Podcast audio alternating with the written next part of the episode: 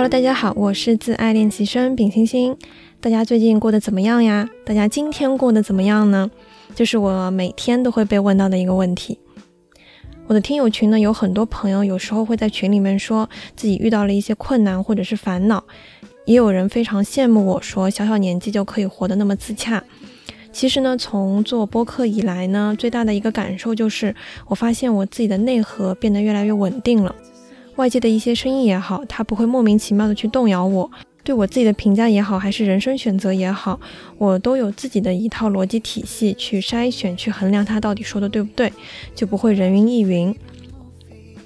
而在练就比曾经更强大的内核之后呢，我也变得更加自信，变得更加大方，懂得欣赏自己的优势，也懂得说怎么样去坦然接受自己的弱势，然后想着怎么样去补足它。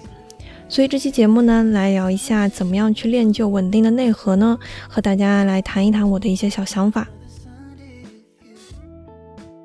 首先，第一点，我有面对困难、挫折、疏导自己的办法。遇到问题的时候，我懂得向外求助，而不是说自己扛。我上期节目里面有和大家提到说，我现在对于身边人越来越坦诚，对家人也好，对恋人、对朋友都是，我是一个非常懂得示弱，并且向他们去求助的一个人。那我最近遇到什么大事呢？就是有一次中午吃饭的时候，我和同事去聊天，然后他讲的一番话完全就点醒了我。因为我目前来说呢是投了五十家公司的简历，但是都没有收到正儿八经的面试通知，就和 HR 面也好，还是群面也好都没有收到。我之前可能以为说这可能是因为面试还没有正式的开始，秋招也刚起步，不要那么着急。但是我同事和我说，我的学历也其实就是单纯的双非一本，这是远远不够的。而很多公司它特别现实，他们招人少就是要优中选优的，而看到双非之后，直接就是简历都不会看就拒绝了。所以在那个时刻，我就开始怀疑自己的努力。我从大一开始呢，就明确了说自己是要工作的。那从大二暑假开始正儿八经实习之后，就再也没有中断过。我也确实学到了非常多的东西，我的能力呢也是得到了认可。而去客观的去评价了一下我们公司管培生的一个工作，我发现说自己去胜任的话也是完全没有问题的。但是重点就是我有没有这个可以有机会去进入面试、进入这家公司的一个资本呢？我本来以为说学历其实没那么重要，然后实习多的话呢就可以补足了。但是事实它不是这个样子的。比方说，我举个例子，我们公司呢有一个同事，他原本是做的是秘书，然后他的本科呢是民办的学校，但是之后找的工作呢一基本上都是那种大公司的一些秘书啊之类的。而他现在想要换岗位去做一些和业务相关的工作，而不是打杂的秘书之类的，他就要去实打实的把自己的学历给搞上去，有这个学历的敲门砖。所以呢，他计划着说去读了 NBA，然后读出来之后呢，也顺利的升职了。所以有时候就是说，学历等于你是否有资格去胜任这个工作，他甚至不会去看你的能力，看你的履历，它就是一个硬性指标，有就是有，没有就是没有，而且是你必须要有。所以当时我就在自我的怀疑，我这么长时间的一个实习，难道只是在证明自己有能力吗？一直在补足能力的这一块，但是他好像也没有说是非常必要的。他可以去抹去我的学历的一些弱势，可以去掩盖掉它，他没有这个能力，所以就在想说，我是在自我感动吗？我实习这么长的时间，我到底是为了什么在工作呢？到头来不还是得去升研究生，去读研究生吗？而我其实自己就是一个计划型人格，我是贼人，然后我不太允许说自己打没有准备的仗。我本来以为说我提早开始规划实习已经是一种未雨绸缪了，但我也没想到说学历是我这辈子都逃不过的一个事情。如果我想要去外企，我想要去实现我的工作理想的话，我就得去提高学历。如果是这样的话呢，我可能在一开始好好去读书，去提升绩点，去考雅思，去搞托福，准备出国，这应该是一个更加顺的一条路。但现在已经九月份了，别的人的话可能早就摩拳擦掌，就开始投那些申请书了。但是我在这个时候刚刚想要说去更换赛道，贼人在这个时候就会觉得自己特别挫败。这本应该是我在一开始就能想到的任何的可能性，但是我没有想到，我让自己现在处于一个比较被动的，然后很仓促的一个状态当中，我会觉得很挫败。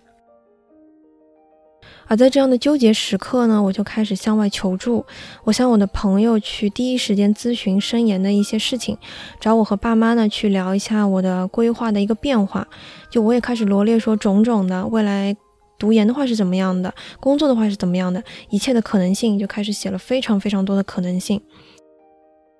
不过呢，我也开始思考我过去的一个生活，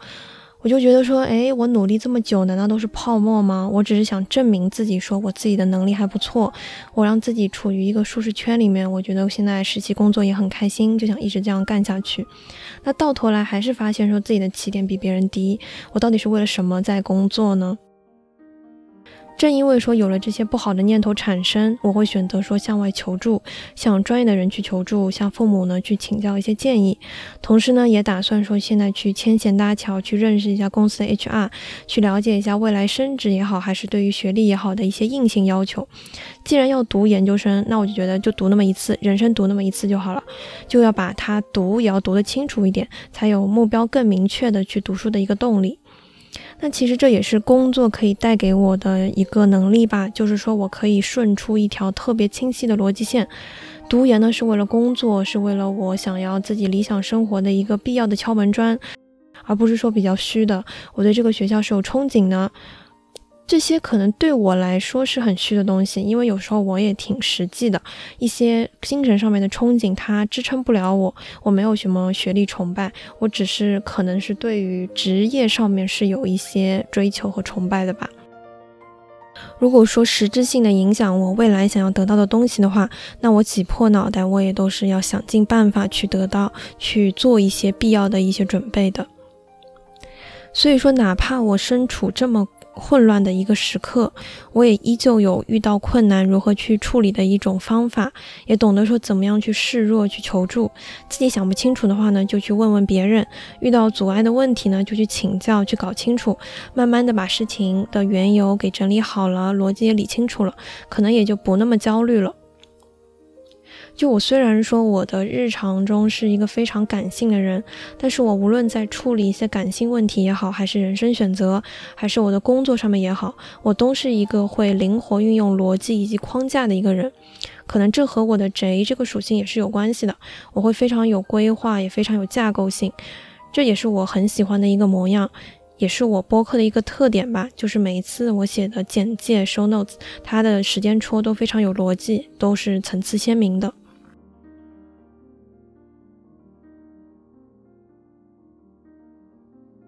那第二方面的话呢，我有自己的社会身份，我可以独立赚钱养活自己。其实你要说为什么人一定要读研究生呢？就是因为说，诶，我想要的工作，他的工作要求特别的高，我想要配得上他的话，我首先自己得好，外在条件也好，还是我的内在也好，他都要特别的好。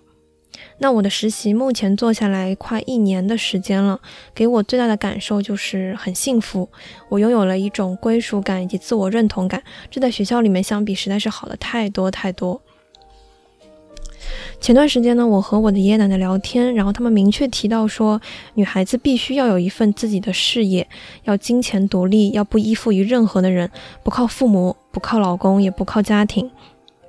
然后他们举了一个非常现实的例子给我，就是在我很小的时候，大概一二年级，爷奶奶呢有考虑说要买我们家小区的一套房子，是那种你站在阳台上，你打开窗户，你就可以立刻看到那栋楼的那种状态，很近，下楼的话走几步路就可以到奶奶家了。但当时呢，房子的价格已经慢慢高上去了，就是在要买的那一刻呢，他们是本来是。想好就是说，爸爸他出一部分钱，然后娘娘他们也出一部分钱。但是就在买的那一刻，我的娘娘呢，她有一些犹豫了，就犹豫了那么多的那几万块钱。她直接就是非常残酷的和爷爷奶奶说：“你们不是已经有房子了吗？为什么还要买一套新的呢？”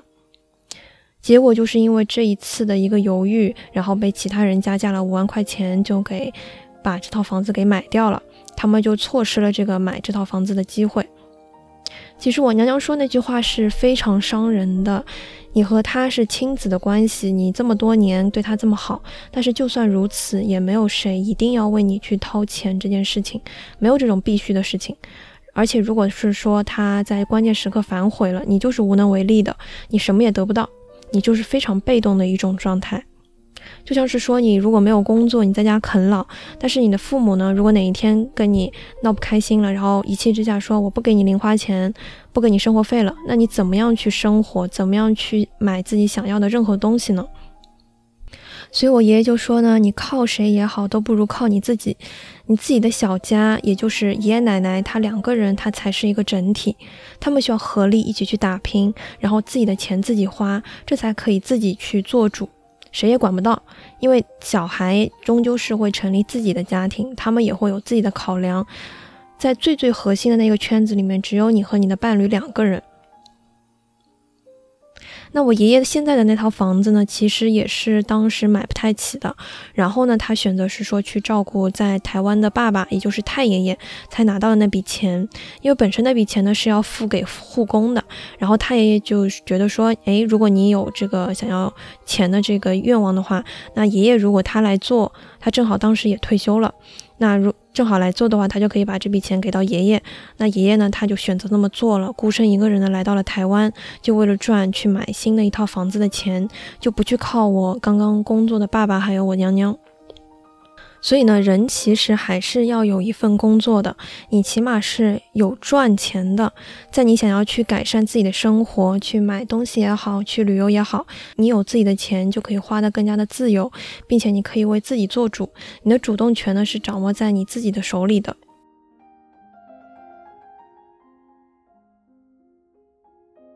第三方面的话呢，大家要清晰自己的优点，绝不低看自己，也不盲目的自信。那现在有很多人呢，男生女生都是啊，他们可能都会有一些自卑，喜欢一个人的时候会觉得说，哎呀，自己不够好，然后就不敢去靠近他，不敢去追求他，在面对去接受对方的一些好意的时候，也会觉得我有这么好吗？我是不是无福消受呀？这一些想法。那我的话呢，是因为曾经被妈妈各种的言语的打压，虽然说我知道她是生气的时候会那么做，但是人也不是一直理智的，一直会过滤的，就还是会感到难过。就我有点忘了有没有和大家讲过，就以前呢，我妈妈她会对我说很多很多，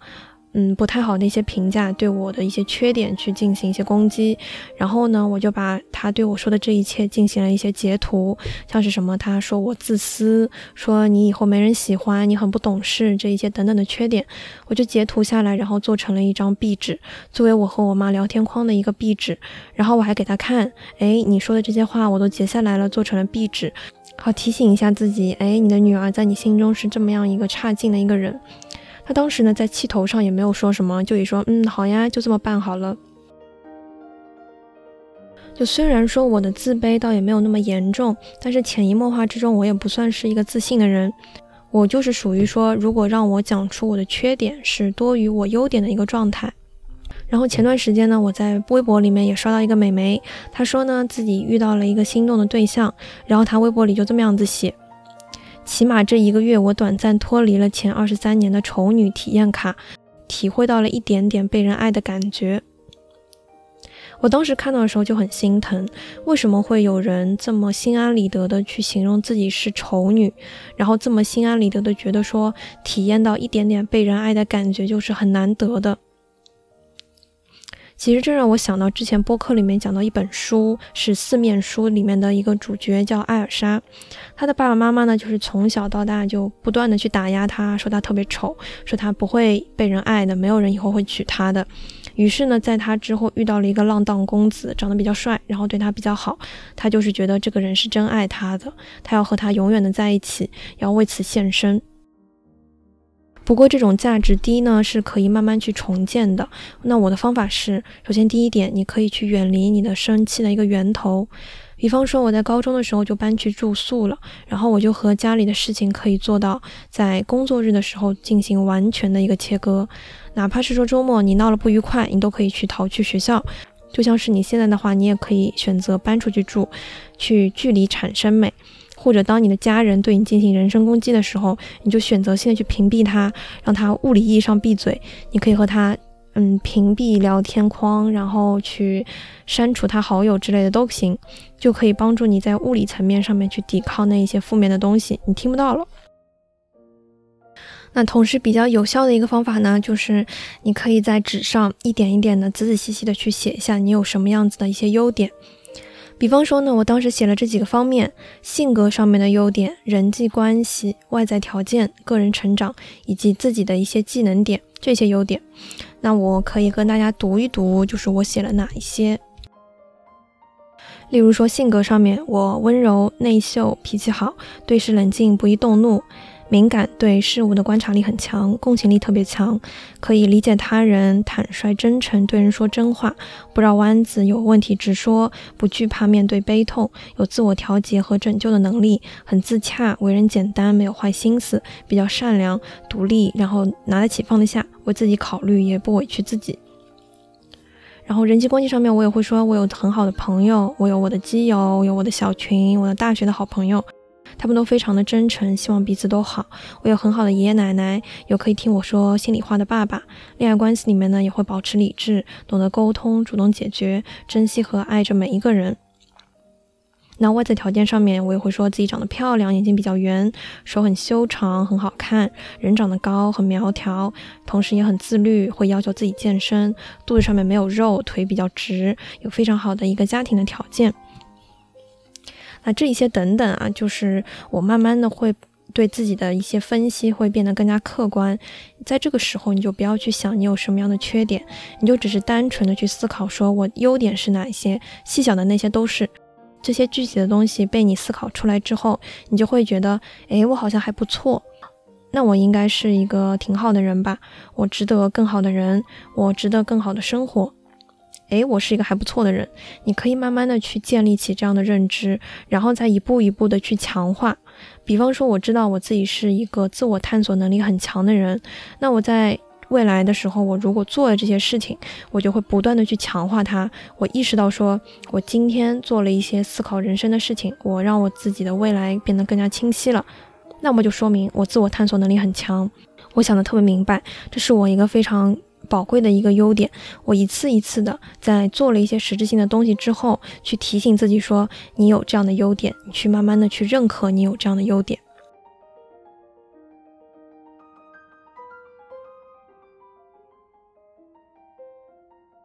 第四方面的话，我不需要外界去给予我什么，我知道自己本身就很棒，同时呢，我也不羞于对自己的一个赞美。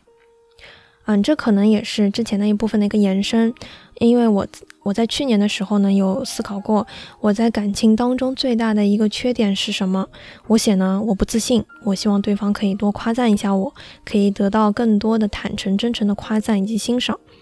但是我现在不是，我可能在陌生人面前或者是在朋友面前会需要装的谦虚一点，但是你在亲近的人面前呢，你就可以大大方方的去承认你自己就是一个很漂亮的人。我是属于小时候就长得特别端正，然后很可爱的那种类型，眼睛呢圆圆的，然后也有酒窝，看起来就是乖巧文静，但是又很可爱的女孩子。之前呢也有照片发在过微博里面，还有播客号的一个朋友圈里面，大家如果感兴趣的话呢，可以去看，因为我也不太敢放在简介里面，我怕大家有人会觉得说，哎，不太好看，那你还这么样子讲自己，这个我有点害怕。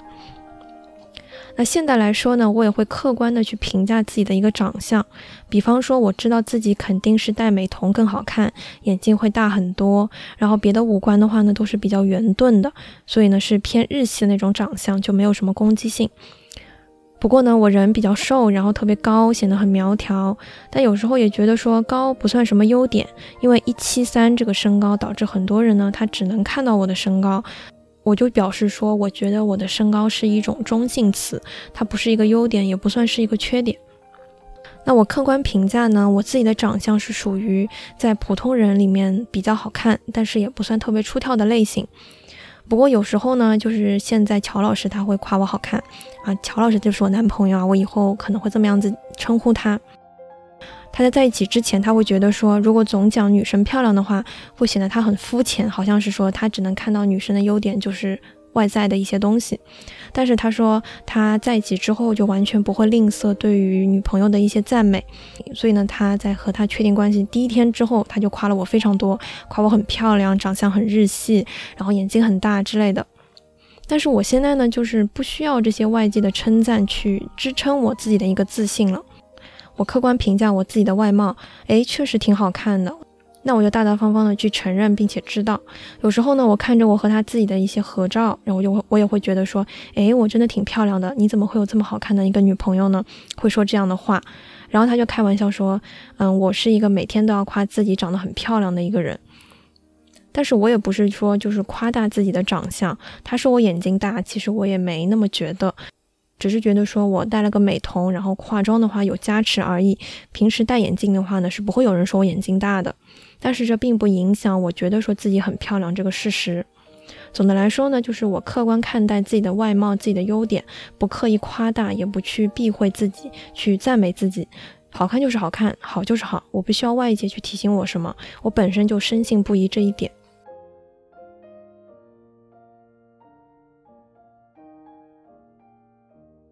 第五方面呢，他人陪伴重要，但是它不是必须的。我也可以去独自听音乐会，去逛公园，去探索这个世界。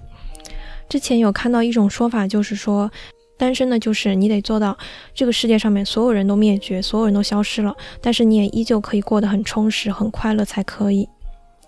没有人就是说必须要谁的陪伴才可以活下去。你分手之后你断档了，那你就给自己去找乐子，去做一个人可以做的一些事情，去做一些新鲜的事情，去培养自己的一个爱好，自己的一个内核。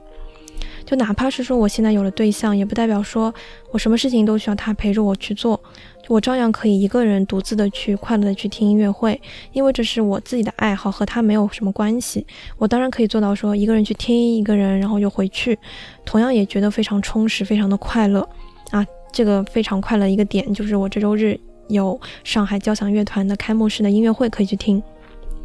那虽然说呢是有了亲密的关系，但是肯定我们彼此双方之间都需要保有自己自我的那一部分永远存在。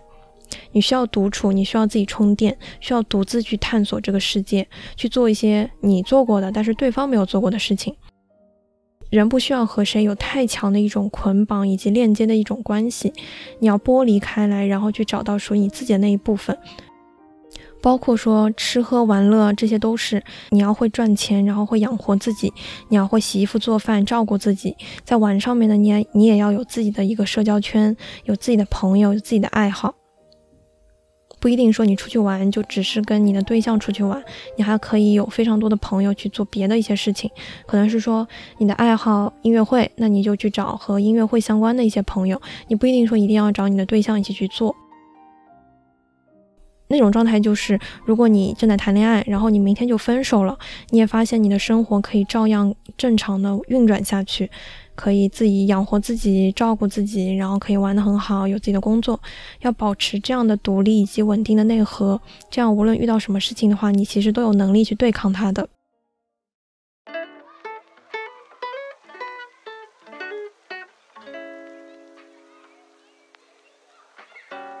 那本期节目就到这里啦，也希望大家可以慢慢建立起自己稳定的内核，有时候不破不立。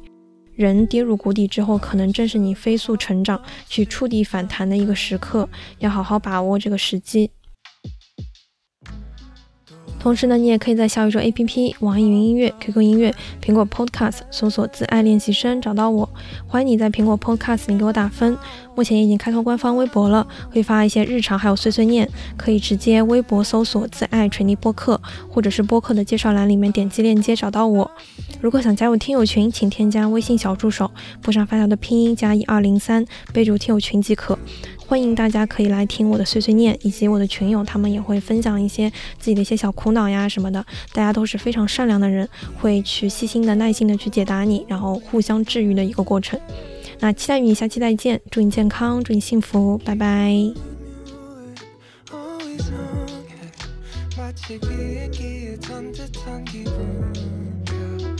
I just wanna see your face tonight